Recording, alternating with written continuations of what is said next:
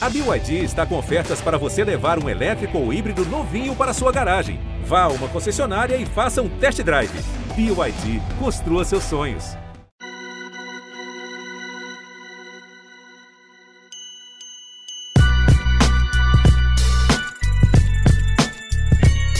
Dali, dali, torcida corintiana.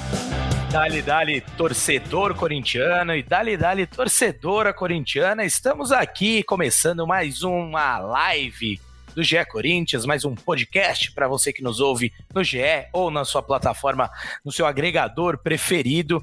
Eu sou o João Pedro Brandão e estarei mais uma vez na apresentação dessa live, deste podcast, para repercutirmos mais um jogo do Timão, desta vez o derby, o clássico contra o Palmeiras, que terminou 0 a 0 na Neoquímica Arena, um jogo marcado pelas defesas, né? Foi um jogo de muita marcação, chances pontuais aí para ambos os lados, então teremos muito que repercutir aqui. E obviamente, estarei muito bem acompanhado mais uma vez dos setoristas do Corinthians, Arthur Sandes e Marcelo Braga, que está entrará desta live diretamente da Neoquímica Arena, e também a voz da fiel torcida, Careca Bertalha, que voltou correndo da Neoquímica Arena para sua residência para estar aqui conosco, para podermos falar sobre esse Corinthians e Palmeiras aí, que terminou 0 a 0 E já passo para o Marcelo Braga dar suas primeiras impressões sobre o confronto, ele que está lá na Neoquímica Arena, se alojando melhor, é bem verdade, para quem está nos acompanhando aí diretamente ao vivo, na live, no YouTube, na Twitch, no próprio GE. É, suas considerações, Braga, você que estava aí próximo do gramado da Neoquímica Arena. Um jogo que, como eu destaquei na, na abertura, marcado pelas defesas, né? O Palmeiras teve dificuldade de encontrar espaços na defesa muito bem postada do Corinthians. E o Corinthians que tentou sair em velocidade, tentava achar transições rápidas para pegar o Palmeiras um pouco mais desprevenido. Teve uma teve boas chances, mas uma claríssima, né? nos pés do Michael, mas o placar não saiu, não ninguém, nenhuma das equipes conseguiu tirar o zero do placar, Bragueto. Então já te dou as boas-vindas com sua, consideração inicial, aí sua abertura, fique à vontade para falar. Você que viveu intensamente o derby nesta tarde de domingo, Marcelo Braga. Fala, JP. Deu um pulinho aqui que o cara tá tirando fiação aqui, ó, parceiro. Tô mostrando como é que é o bastidor aqui da Neoquímica Arena, a galera desmontando as coisas de transmissão, tudo mais. É, o derby da pipa, né? Acho que vai ficar conhecido como derby da pipa, o derby que o, é, entrou uma pipa lá de provocação que os torcedores do Corinthians botaram aqui na Neoquímica Arena tal. E fora isso, chances perdidas. Michael teve uma, uma chance muito boa no primeiro tempo, que o Everton fez uma, uma boa defesa, mas finalização que não foi muito boa do, do Michael. E a chance do Bruno Lopes no final que o Cássio pegou. Mas um derby fraquinho, né? Fala a verdade para vocês, acho que a gente estava esperando. É sempre assim, né? O, pré-derby, o pré-clássico, ele é muito tenso, ele é muito esperado. A gente cria uma grande expectativa em cima desse jogo, mas o jogo desse domingo é, não entregou tudo que a gente esperava, não. É, primeiro tempo, achei até que o Corinthians se comportou legal ali, é, mais de marcação, algumas boas jogadas do Wesley pela esquerda, é, essa chance do, do, do Michael, que deu uma levantada na torcida. Aí no segundo tempo, as mudanças que o, que o Luxemburgo fez, embora o Corinthians tenha ficado mais no campo de ataque, criou muito pouco, né? Não, praticamente não chutou, praticamente não, não fez o Everton trabalhar. É, achei um clássico bem fraquinho mesmo nesse domingo e, e infelizmente não tivemos gols. 1 a 1 seria mais legal, mas 0 a 0 também tá justo, viu? Pelo que os dois times apresentaram. Tô, tô, de acordo. É, você foi muito feliz ao dizer que sempre na prévia do clássico a gente cria uma áurea que deve ser criada, obviamente, porque é um clássico, envolve é, muitos torcedores de ambos os lados e é sempre a expectativa de um bom jogo.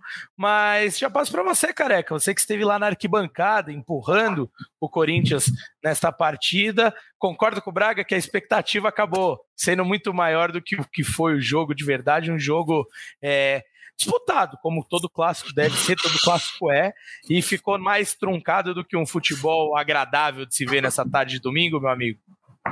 Fala JP, Arthur, Braga, fiel torcida. É... Cara, eu vou, eu vou um pouco numa linha diferente, assim. Eu não esperava um primor técnico. É, acho que nem dá para esperar, né?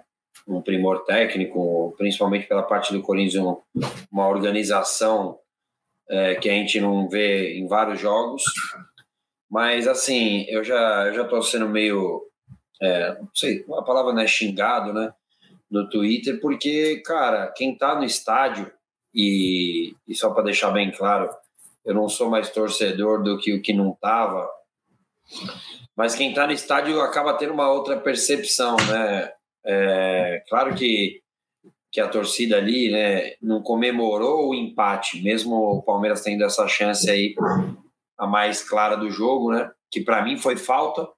O Daronco estava arrependido de alguma coisa e ele gosta de fazer esse tipo de coisa, mas a falta é até clara no Juan Oliveira é, e ele não deu a falta e gerou esse lance, porque senão nos melhores momentos você nem acharia lance do Palmeiras.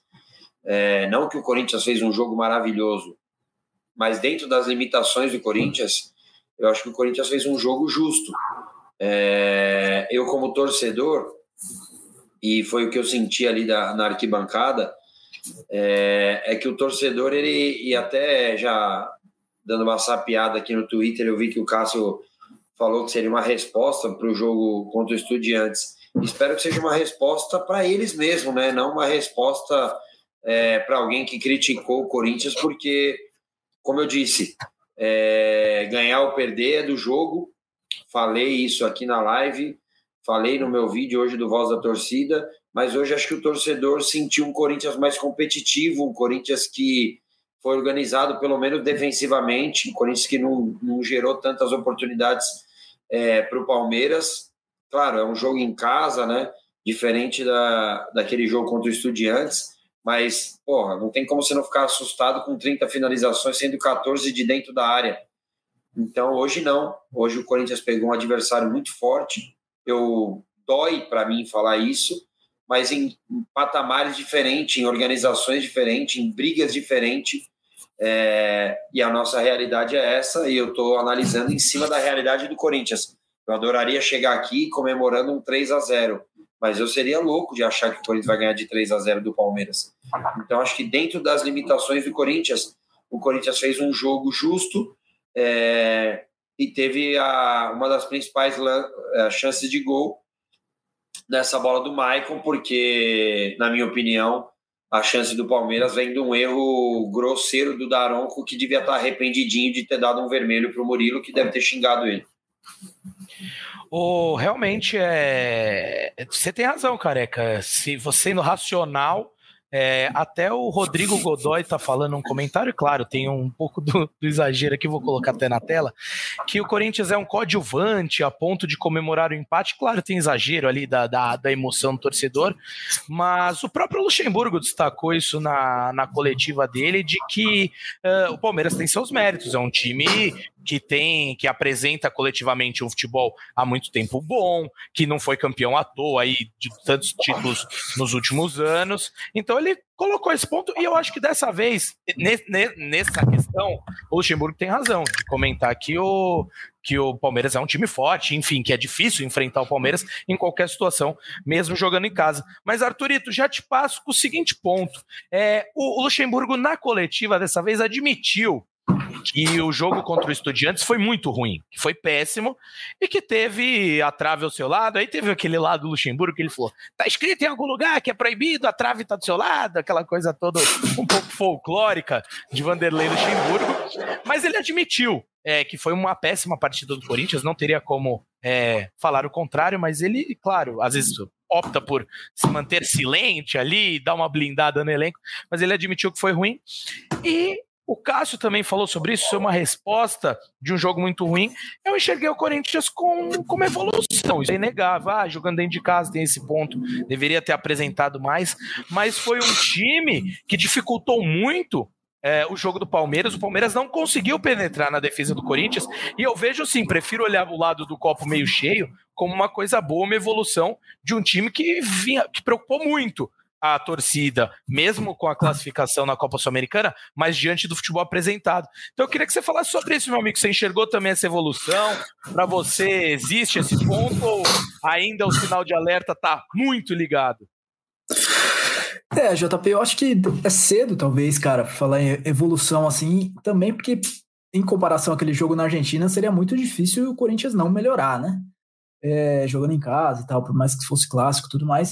o Luxemburgo fez essa comparação, não fez exatamente uma comparação, mas falou do jogo do Estudiantes. Essa é uma marca das coletivas dele. É, Braga sabe bem, estava lá hoje. Mas assim, ele fala bastante dos jogos que já passaram, cara. É muito é, interessante isso, assim, de algum ponto de vista. Todas as coletivas ele fala mais francamente sobre jogos que já passaram, mais francamente, inclusive, do que ele falou na entrevista do próprio jogo. É, e, é, e, é, isso, assim, ah, não, não, jogou nada contra os Estudiantes, também foi mal contra o São Paulo, ele finalmente assumiu isso. É, e contra o Palmeiras, cara, o Palmeiras, é, o Estudiantes tinha chutado 30 bolas, né, em direção ao, ao gol do Corinthians. Dessa vez o Palmeiras chutou 16, teve 16 finalizações, mas esse número, cara, não explica o jogo. É diferente do que foi na Argentina lá. É, foi um jogo bem truncado, muito mais truncado do que, do que jogado. Assim, se você for ver, é, passar a peneira mesmo no, no, vídeo de melhores momentos, você teve uma chance clara para cada lado uhum. e ficou por isso. Assim. Queria chamar a atenção para a estratégia do Palmeiras é, de cruzar muita bola na área. Cara. Os caras tentaram 33 cruzamentos e o Veríssimo e o Gil é, foram muito bem pelo alto. É, nenhuma bola entrou clara assim, é, a bola aérea do Palmeiras, que é uma preocupação para o Corinthians já há vários clássicos. Nos últimos dois clássicos, o, o, o Palmeiras tinha feito um gol é, de cabeça no Corinthians. Nessa semana, o Corinthians treinou bola aérea e no jogo o, conseguiu evitar é, maiores perigos aí pelo alto. Os caras tentaram, tentaram 33 cruzamentos, ainda teve, salvo engano, 10 escanteios, então foi uma maior chegada, maior caminho foi pelo alto, mas o Corinthians não, não, não, não se mostrou frágil, como foi, como tinha sido em outros derbys, dessa vez não aconteceu. Um jogo parelho, vamos dizer assim. O... Só fazer um, um, destaque sobre, sobre isso, JP.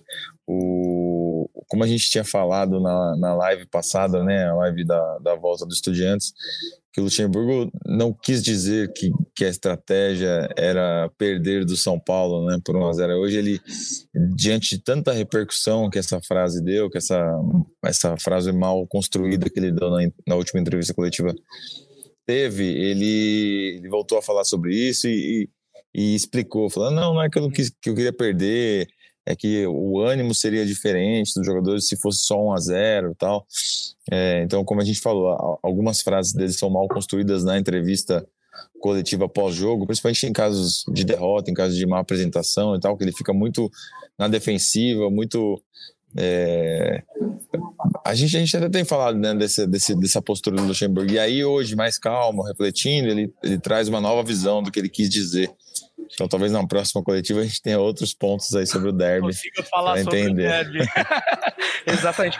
Eu acho que assim, nossa, nossa função aqui é justamente repercutir uh, o jogo, as coletivas e analisar, de certa forma, o que foi dito por eles e interpretar, né? Então não tirar também só o pé da letra. E falo isso já para puxar um gancho do que o Abel Ferreira falou na coletiva hoje. Eu estava acompanhando a coletiva do Abel Ferreira também nas repercussões é, pós-clássico, e ele falou uh, sobre a, a a qualidade da defesa do Corinthians, sobre a concisão da, da defesa, do setor defensivo corintiano na partida de hoje, e, e, da forma que o Abel construiu tudo, ele falou, claro, é um clássico, tem muita coisa é, que entra em campo e tudo mais, mas ele falou exatamente isso, que ele sentiu mais dificuldade do que em, do que em partidas anteriores, nas quais o Palmeiras conseguiu a vitória mesmo jogando na Neoquímica Arena. Então até por isso eu tinha perguntado para o Arthur sobre um, uma possível evolução aí do jogo anterior contra o Estudiantes.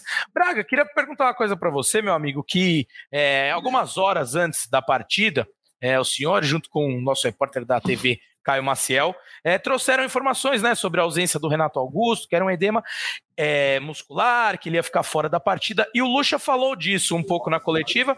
Ele falou que ah, nada demais, o Renato só precisa descansar, porque o setor de, de análise de desempenho, o setor que, que monitora né, a condição física dos jogadores, já tinha alertado que seria bom preservá-lo, mas é uma questão que a torcida do Corinthians sempre quer saber mais. Então você, como estava aí, viveu tudo isso, estava na coletiva também, e ele falou: É, vocês estão sabendo alguma outra coisa, vocês estão sabendo errado.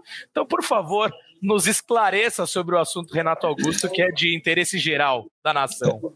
É, nessa, nessa entrevista e nessa, nessa resposta, assim, nesse questionamento, ele até fez questão de, de mostrar que está em entendimento com o departamento, né, com todos os departamentos, departamento físico, departamento de preparação e tal, é, que são todos, na verdade, chefiados pelo Bruno Maziotti, ele que é o chefe do departamento de saúde, então até, é, já que houve esse atrito entre os dois ao longo da semana, ele fez questão aí de, de, de falar que foi uma decisão é, tomada em colegiado, né? Essa decisão de uhum. deixar o Renato Augusto fora da partida de hoje. O que aconteceu é que o Renato sentiu um edema muscular depois do jogo contra o Goiás. Ele começa no banco de reservas e entra no jogo, é, dá até assistência para o gol do Michael. É, sentiu esse edema, tratou, foi para o jogo contra o Estudiantes e jogou no sacrifício, assim, jogou até bastante, 82 minutos ficou em campo, até ele ser Centroavante. Começa de centroavante e depois no, no, segundo tempo ele, ele assume a função dele quando o Yuri Alberto entra. É, e aí, de, de lá para cá, ele veio tratando esse, esse, esse, pequeno problema, só que havia o risco de ele jogar hoje e estourar e perder o restante da temporada. Então, eles decidiram, é, em colegiado, é, que o Renato Augusto não participaria da partida. No sábado, a, a, o Corinthians até divulgou fotos do Renato em campo, no treinamento, então parecia que o Renato seria relacionado, que viria para o jogo, mas realmente o, o camisa 8 do Corinthians ficou fora, obviamente que fez muita falta, sempre faz muita falta, mas está sendo cuidado aí para um, um período é, maior. Seria ruim o Renato machucar hoje e ter essa data FIFA para recuperar, né? É, então ele, ele chega nessa data FIFA só com esse deminha que, que tratando ali pode se livrar. Não é uma lesão, uma lesão muscular, grau 1, grau 2. Então, é, a expectativa é que ele esteja disponível para o jogo contra o Fortaleza no dia 13, assim como o Fagner. Né? O Fagner já voltou a treinar também e o lateral direito vai estar à disposição do Luxemburgo na, na retomada aí dos, dos jogos.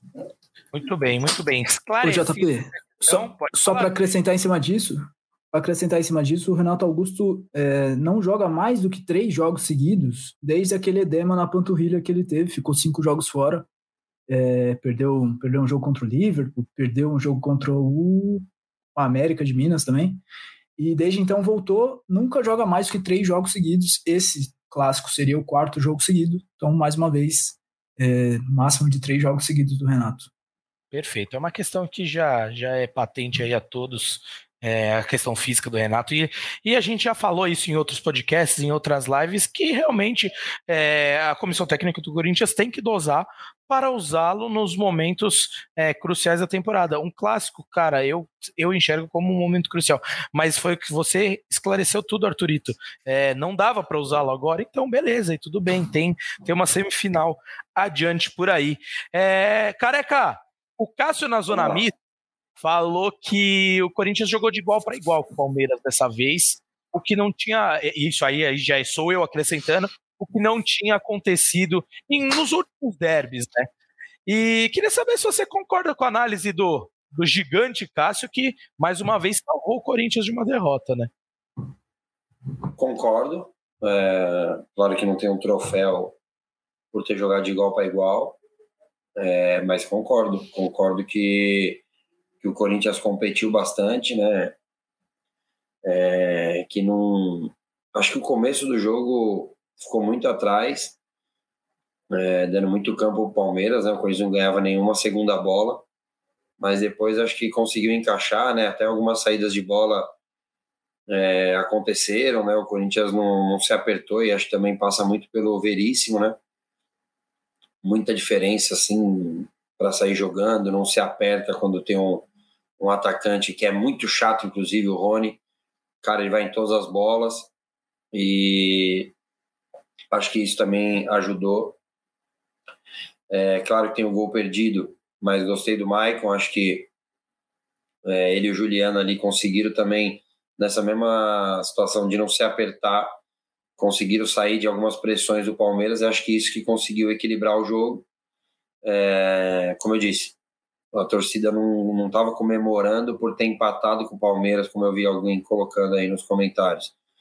A torcida comemorou um jogo pegado, um jogo é, uma defesa do Cássio né, no, no, último minuto ali, mas principalmente acho que o torcedor é, se sentiu representado depois de ver uma sequência de papelões, né? Uhum. São Paulo e Estudiantes.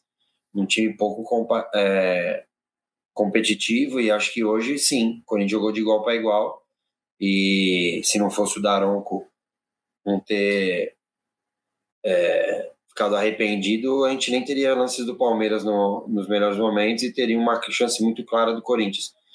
É, e acho que isso precisa ser levado em consideração. Não adianta eu achar que o Corinthians ia atropelar o Palmeiras, porque não está atropelando nem o Goiás, pô, vai atropelar o Palmeiras.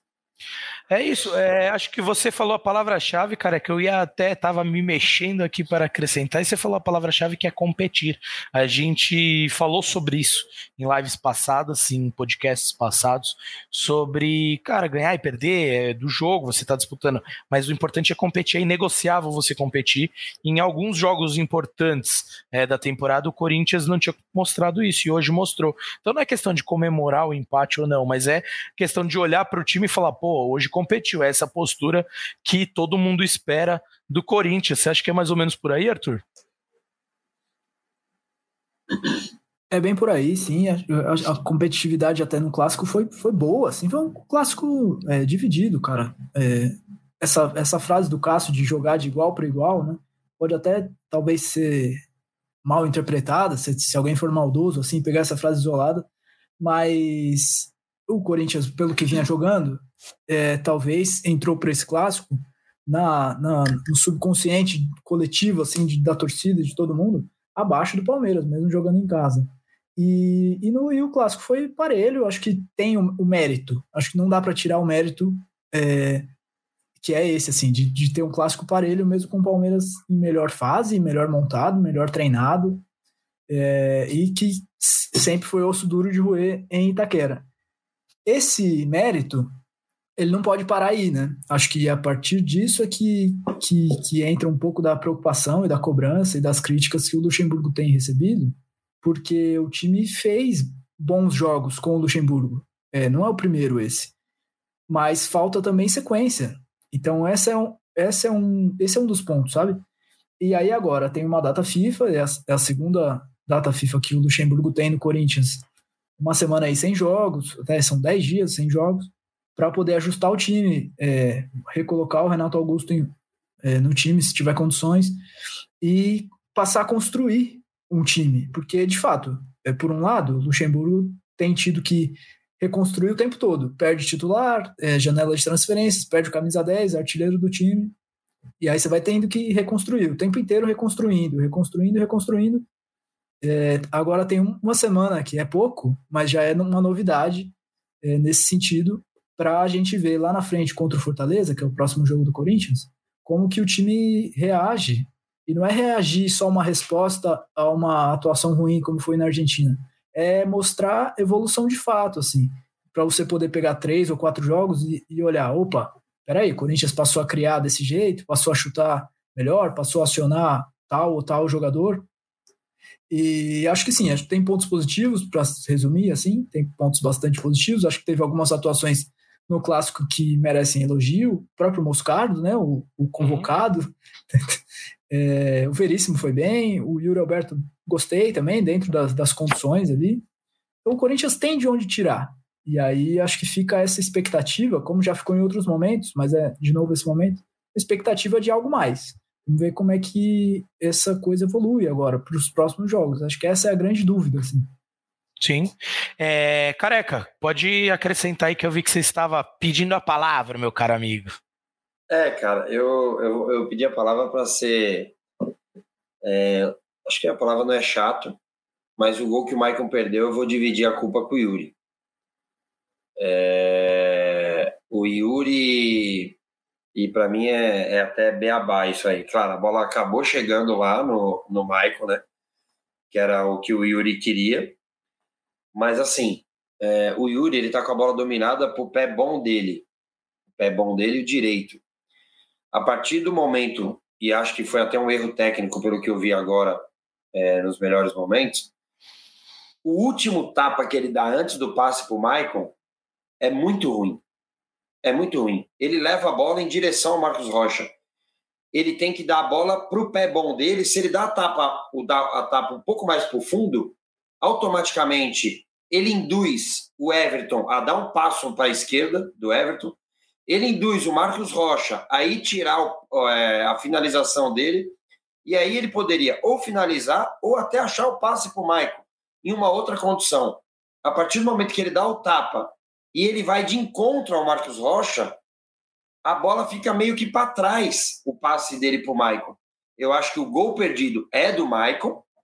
É... a bola chegou no endereço, que era o Maicon, mas eu acho que o Yuri teve um erro técnico ali. Eu até acho que ele fez um bom jogo, e eu sou um cara que elogio bastante o Yuri, né?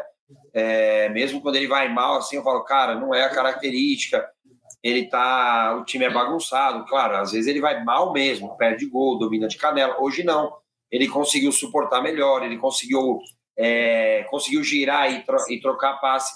Mas o lance do Maicon, na hora eu já fiquei assim, e vendo na TV, eu acho que ele essa, esse gol perdido também tem que ser dividido com o Yuri. Acho que o gesto técnico do último pa, última bola antes do passe sai em direção ao jogador do Palmeiras. O Everton não precisou se mexer, ele ficou posicionado. Ele não induziu o Everton a dar um passinho para a esquerda, o que seria fundamental para o Mike fazer o gol. Então eu, eu divido um pouco desse gol perdido com, com o Yuri. E o Maicon, além de ter perdeu o gol, mas fez bom jogo também. Gostei do Maicon. Fez bom jogo, também acho. Só, só acrescentar, é, o, o, Yuri, eu, eu, eu me incomoda um pouco com a falta de, de retenção de bola dele, né? E hoje, mesmo contra o Gustavo Gomes, cara, que é um puta do marcador, que é um baita do marcador, perdão a palavra. Não, é, ele, cara, ele conseguiu girar algumas vezes, conseguiu fazer pivô, conseguiu escorar a bola para quem vinha pelo lado. Então, acho que gostei também da atuação do Yuri. É, teve uma chance de finalização, acho que no segundo tempo também, que o, Everton pegou. Um bom jogo, um jogo interessante dele. E o Maicon, é, tô achando que não vai ficar só nessa essa expulsão dele. Não acho que vai ficar em um joguinho só, não, hein? Que vai para STJD capaz de pegar dois jogos aí, porque a entrada dele no Hendrick ali no final foi, foi bem pesada. Não, não acho que, que vai ser só o jogo da, da automática, não. É, tenho a mesma impressão. Eu fiquei na, acompanhando o jogo ao vivo, eu fiquei com a impressão já de que ele seria expulso sem a necessidade do VAR, porque ele levanta muito a perna. Ele levanta muito a perna, ela vai na altura, o pé, né? Ele sola na altura do joelho do Hendrick. Então, até me espantou um pouco, para ser sincero, o Daronco precisar usar o VAR.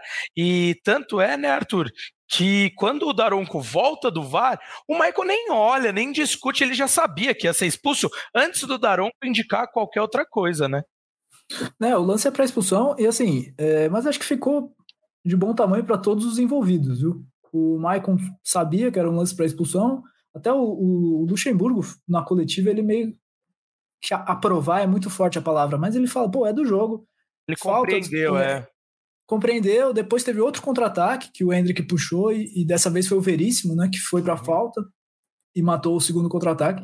Mas assim, os dois lances, o cartão é, é, assim mesmo. Até essa jogada que não matou exatamente a jogada, né, que foi o lance que o Palmeiras teve a chance com o Breno Lopes. É, mas as duas, dois cartões que o Corinthians compreendeu, assim, não teve, uhum. não reclamação. Não, é, foi, foi feio. É, mas mesmo. a falta que gerou isso aí, é, para mim, é muito clara no Juan é muito clara. A e desse ponto que gerou esse Cara, eu precisa, eu queria ver esse lance mais de perto, assim. Eu, eu só na hora, Braga, na hora eu só aberto. xinguei o Juan. Eu só xinguei o Juan na hora. Mas na TV é clara a falta.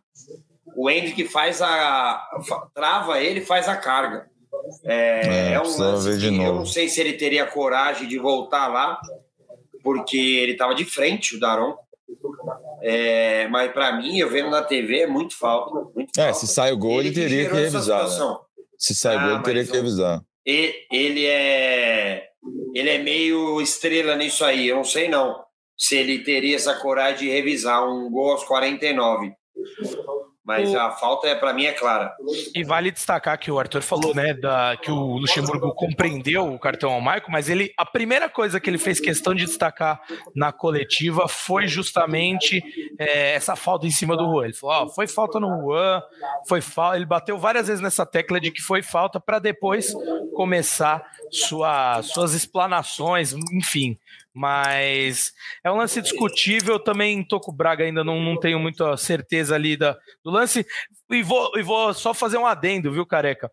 Pela forma como o Daronco costuma conduzir o jogo. E o Lucha falou isso também. Ele falou: é, eu sei que ele, ou foi o Abel, agora não vou nem confirmar para não, não me equivocar aqui, mas um dos dois treinadores falou que ele, o Rafael Klaus, tem tido essa postura de deixar o jogo correr mais, mas acho que foi o Lucha mesmo. Ele falou: mas falta é falta, né? Então. Quando convém, é, né? Quando é, convém, porque ele deu assim, umas outras faltas que não, não, pode, pode concluir, careca. Não, não, eu concordo ele, que, que ainda ele, falta critério. Esse é o problema. Eles. Esse, é, é, esse é o problema. Eles têm um critério de 30 a 40 minutos, mas depois de, não tem outro. Ele deu umas faltas absurdas, mano. E não, que, tipo, e eu tô pegando. Os dois times, tá? É, e eu tô pegando não tô falando esse recorte... que ele prejudicou. Sim, sim, e eu tô pegando esse recorte não só do jogo de hoje, mas da gente que acompanha é, rodada após rodada, Daronco e Klaus, para falar só desses dois apitando, eu acho que ainda falta um pouquinho de critério, um critério mais claro para eles adotarem, porque vejo com bons olhos essa questão de querer deixar o jogo correr mais. Eu acho que, que no Brasil a gente tem uma cultura de picotar muitos jogos é, com faltas, é, faltinhas pequenas ali, disputas de espaço, e, e, vejo com bons olhos, mas tem que ter um critério dentro disso, meus amigos. Falando de uma notícia legal, para o corintiano e principalmente para um jovem garoto que recentemente foi promovido ao time principal do Corinthians, é, Gabriel Moscardo foi convocado para a seleção olímpica, né, que vai disputar, a seleção está sendo chamada de pré-olímpica, que vai fazer alguns amistosos lá no Marrocos contra a seleção sub-20 local. E Gabriel Moscardo não tinha sido incluído na lista inicial do técnico Ramon Menezes, é, mas com as lesões do Danilo, ex-Palmeiras, que hoje está no Nottingham Forest, e do João Gomes, ex-Flamengo, que está no Overhampton. O Gabriel Moscardo foi selecionado, foi convocado para o lugar de um deles, junto com o Alexander do Fluminense, e ele ficou muito contente, como não poderia ser diferente, mas tem o um detalhe que ele foi, ele ficou sabendo dessa notícia, ele foi informado no intervalo da partida de hoje. E ele não se conteve, foi às lágrimas e temos aqui esse recorte para quem está nos acompanhando pela live ver e quem está nos acompanhando pelo podcast ouvir a reação de Gabriel Moscardo ao receber a notícia da convocação para a seleção brasileira. Paulinha, por gentileza, coloca na tela aí pra gente. Agora da seleção. Difícil falar de jogo quando a gente está diante de um jogador de seleção brasileira. Você tá, fica muito emocionado? Não, cara, desculpa. É, sempre foi meu sonho ir para a seleção. É, desde sempre na base trabalhando. Chega o momento agora. Mas é claro que eu estou no, no intervalo da partida mais importante da minha vida. Eu tenho que focar aqui. É, então eu vou tentar tirar isso um pouquinho da minha cabeça, focar no intervalo, ver o que o professor tem para falar e voltar bem pro segundo tempo. Dedica para alguém essa convocação? Para minha mãe e pro meu pai. Parabéns. Eles me ajudaram. Obrigado. É, Pô, eu fico, eu fico emocionado até de ver essas coisas aí, porque, enfim, eu acho que é isso que que faz o futebol ser tão emocionante, tão fazer que a gente goste tanto disso. E, porra. Pra cara, você que tá ouvindo no podcast, ah, o João tá chorando, tá? o João tá chorando, o Careca também tá chorando, você que não tá vendo as imagens. E, cara, eu acho demais, porque, é, sei lá, eu joguei um pouquinho de futebol aí, como vocês podem imaginar, eu não sou tão bom, por isso que eu caminhei pro jornalismo. Mas um monte de gente, cara, é o sonho de todo mundo realmente. Tá num grande clube, tá na seleção brasileira e a vida do Moscardo virou de, de ponta cabeça, né, cara? Há pouco tempo, são menos de 10 jogos aí pelo profissional, é isso, né, amigos? E. e 11 jogos. É, 11 primeiro hoje. Né? Isso. É. Então, 11 primeiro jogo hoje. Uh, e emocionado aí com uma convocação para uma seleção sub-23 que muitas vezes é desvalorizada aqui, esvaziada pelos próprios clubes, e ele mostrou. Então, eu queria a opinião de vocês aí, Marcelo Braga começando, que estava aí, vivenciou essa Cara. reação do garoto. Encontrou, viu ele passando, ele não quis parar na zona mista. Como é que foi, Braguito? Conta essa Eu parte. não vi, essa parte não tava na, na zona mista, tava na, na, coletiva, eu não vi o Moscardo passando. Mas parece que não falou aqui depois. Uhum. É, mas, cara, é, a gente brincou, né, há umas semanas aí sobre o sonho do Roger Guedes, né, o sonho de jogar no Catar, o sonho que é o sonho do milhão, né, e a gente vê esse sonho da pureza agora do, do menino de 17 anos que a, na base toda quis ser de seleção e não foi, e agora chega no, no profissional, é, recebe uma chance na seleção pré-olímpica, está é, quase sendo vendido para o Chelsea, aliás, vai aumentar uns milhões e aí agora, hein? Foi para a seleção, vai vestir amarelinha, vai ficar mais caro, mas muito legal, merecido aí ver o Moscardo vivendo tudo isso. É, o pessoal ficou preocupado aqui no intervalo, né? Porque viu o menino saindo chorando, emocionado. É, como é que ele ia estar com a cabeça para o derby? Achei que ele fez um bom jogo hoje. Gostei do, do Moscardo novamente, assim, o, as antecipações, os desarmes, tá? É um cara que tá, não sente o jogo, né? Não sente o peso da idade e, está em franca evolução aí no Corinthians. Arthurito, quero você primeiro para o Careca finalizar essa história do Moscardo, mas é legal demais, né? Ver, ver, como a vida de um jogador é. A gente fala, né, de pressão em cima de atleta, de treinador, e como é isso, né, cara? Do dia para noite aí, um garoto de 17 anos que tá fazendo faculdade ainda e é titular do time com a segunda maior torcida do país, convocado para a seleção de base. Loucura, né? É, e de uma hora para outra mesmo, assim, né? Se você pensar três meses, ninguém sabia, assim, quem era o Gabriel Moscardo, estava no sub-20 ainda. É, 11 jogos como profissional, já é titular absoluto do Corinthians, e ela é uma cena é, bem diferente, assim, eu, eu gostei também. É, é, são raros esses momentos, né? Hoje as coisas são muito mais internas, assim, nos clubes, né? E é, esses momentos são bem raros, eu gostei também. Gostei da. da foi bem singelo, assim, a, a reação dele foi é, quase um susto ali, foi bem maneiro. Uhum. E foi bem também, gostei dele. E para adicionar também, o primeiro jogo que a dupla de volantes é, deu certo de fato, né? Ele e o Maicon é, foram bem, os dois. É a primeira vez, assim. O Luxemburgo vem tentando, não, não vinha dando certo, mas dessa vez funcionaram os dois juntos. Eu tinha falado sobre isso até, né, Arthur, que o Luxemburgo já tinha destacado que ambos não gostam de jogar de costas para o gol, mas que isso poderia ser uma questão ajustada para que ambos não precisassem jogar de costas para o gol é, do ataque do Corinthians, né? Mas que conseguissem jogar juntos e parece que nesse ponto ajustou o time mais estruturado ali saindo de trás com os dois de frente pode funcionar, pode ser uma boa notícia para o restante da temporada. Careca, mas quero que você comente ainda aí a reação. É, é legal demais, né, ver uma reação tão espontânea num futebol que cada vez é mais pasteurizado, podemos assim dizer. É, cara, primeiro, obrigado por ter me deixado por último, porque acho que eu não ia conseguir falar. É, eu não sabia, né, disso tudo aí quando eu, eu tava no jogo, né, e, é, e quando eu entrei aqui é, nos bastidores, eu vi vocês falando, mas eu fiquei meio sem entender o que tinha acontecido. E, assim, é, eu sou de 82, né? E quando eu tinha 17 anos, eu tentava a sorte lá no Corinthians. Eu era aquele time de 2000, eu era juvenil, e a idade do Moscardo, né? E daí agora eu vendo isso aqui, eu falei, caramba, cara. É, com 17 anos eu só queria estar tá ali, sabe? Eu lembro que acabava os treinos é, em Itaquera, onde o Braga está hoje, né? E o ônibus voltava para o Parque São Jorge e o Corinthians treinava lá, o profissional. E daí a gente ia ali, né, no, ver o treino do profissional tal, para ver se alguma menininha que estava vendo os jogadores olhava para nós, né? e só que o mundo mudou muito, né? Isso foi em 2000, né? Não tinha internet, não tinha nada disso, celular. Só quem tinha muito dinheiro tinha celular. E a gente vê hoje isso aí, né? Eu, como torcedor, não, eu não acho que, é, que foi legal para ele assim, mas ele realmente não sentiu. É, ele estava focado no jogo, mas conseguiu fazer um grande jogo. O moleque tem a cabeça diferente mesmo. Uhum. E, cara, é, não tem como não se emocionar, né? E assim, até para falar logo, quando fala para quem você deve isso, né? Falar pai e mãe, assim, é importante acho que mostra a gratidão, a educação que o pai e a mãe deu e que ele seja feliz. Boa, carecão, vou me emocionar de novo aí, porque. Sou chorão, sou chorão, hein? É, eu Chora também, cara. Novela, e, e, esse tipo de declaração aí é também exatamente pai e mãe não tem igual. É, aproveitem aí quem os tem aqui neste tem, né? plano né? ainda, exatamente.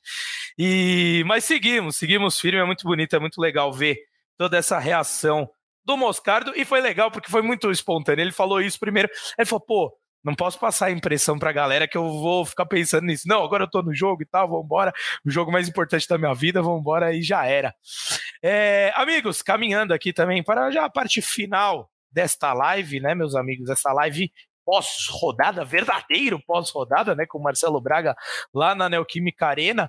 Quero puxar o último assunto com vocês. Vou começar pelo Braga, que tá lá na Neoquímica Arena. O Corinthians agora tem um tempo, né, sem jogar, o Corinthians e todos os demais clubes aqui no Brasil, devido à data FIFA. O que esperar, cara? Eu vi a galera comentando, repercutindo aí no chat, meio desanimada que a última data FIFA não foi tão boa, que com o Luxemburgo na frente, é, muitos dias pode ser é, que não signifiquem nada, mas queria saber aí a visão de vocês, o que esperar dessa data FIFA com mais tempo para é, treinamentos, mas principalmente, ao meu ver, a grande valia da data FIFA para o Corinthians vai ser recuperar jogadores que é, estão lesionados, estão com condicionamento aí um pouco é, avariado por tantas partidas uma atrás da outra. É isso aí. O Moscardo viaja amanhã já, né, para o Marrocos para fazer esses amistosos da, da seleção sub-23. O Matias Rojas se apresenta à seleção do Paraguai. O Bruno Mendes acho que vai sair hoje aí a, a convocação do, do Uruguai para a gente saber se ele vai estar ou não na relação das eliminatórias do Uruguai. Esses são os vale problemas do. Que, vale frisar que ele foi convocado para a última, né? Então por isso a, o olho nisso. A expectativa. É. Exatamente. É, é, e aí tem o Fagner voltando, o Renato que vai ter esse período importante para ele. Mas é, eu não sei o que esperar, sinceramente. Assim, eu acho que é um período importante fisicamente, mas não sei o quanto esse Corinthians vai crescer nesse período de treinamentos com, com o Luxemburgo, cara. É, muita gente antes do jogo me perguntou: e aí, se perder, cai? Se perder, cai? É, era um sentimento que estava aqui na arena, né? Que se o Corinthians é, jogasse mal e, e, repetisse uma atuação como a que teve contra o Estudiantes, o trabalho do Luxemburgo poderia ser interrompido hoje. Era mais um sentimento, assim, do que uma informação. O próprio Luxemburgo falou sobre a situação dele na entrevista coletiva, disse que é uma pressão mais externa do que interna. Obviamente que não ia falar diferente também, né? Não ia falar, pô, o Alessandro ali, o Duílio ficou me pressionando. Jamais falaria isso, mas é, a pressão externa é grande, realmente, porque o desempenho do, do time não, não alavanca, né? O Corinthians não consegue é, embalar em nenhum momento da temporada. Está classificado para uma semifinal do Sul-Americana e é um time que não, não está pronto, não tem nada, assim, a gente não consegue ver um padrão, não consegue ver algo, algo nascendo, algo, por exemplo, o próprio Rojas, né, um cara que, que tem entrado no time, a gente ainda não viu um grande desenvolvimento do, do, do, jogo dele. E acho que muito pelo, pelo esquema e pela forma como o Corinthians tem jogado.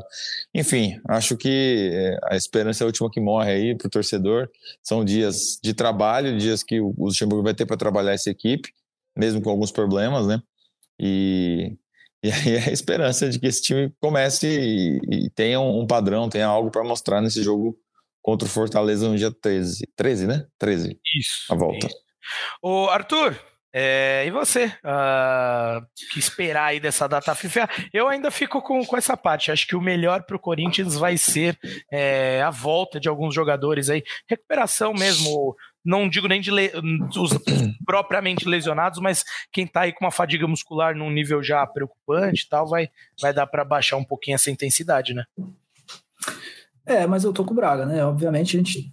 É, qual que é o, a expectativa que tenha me, coisas melhores contra o Fortaleza? É, e essa é a expectativa já de algum tempo, assim, com o Luxemburgo. De novo, repito, assim, acho que o Corinthians fez bons jogos, não dá para tirar é, dizer que é tudo uma porcaria, acho que não. Mas é, na terça-feira, contra os Estudiantes, deixou uma impressão muito ruim, né?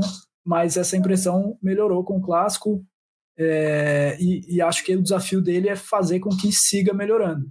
Porque também os adversários são só pedreira, é, o Fortaleza pelo Brasileirão, Botafogo em seguida, aí já vem Sul-Americana, tem clássico contra o São Paulo, enfim, a sequência é, é terrível, assim, o Corinthians pega o G4 inteiro em seis rodadas, começando agora com o Palmeiras, depois tem Botafogo e tudo, tem tudo mais.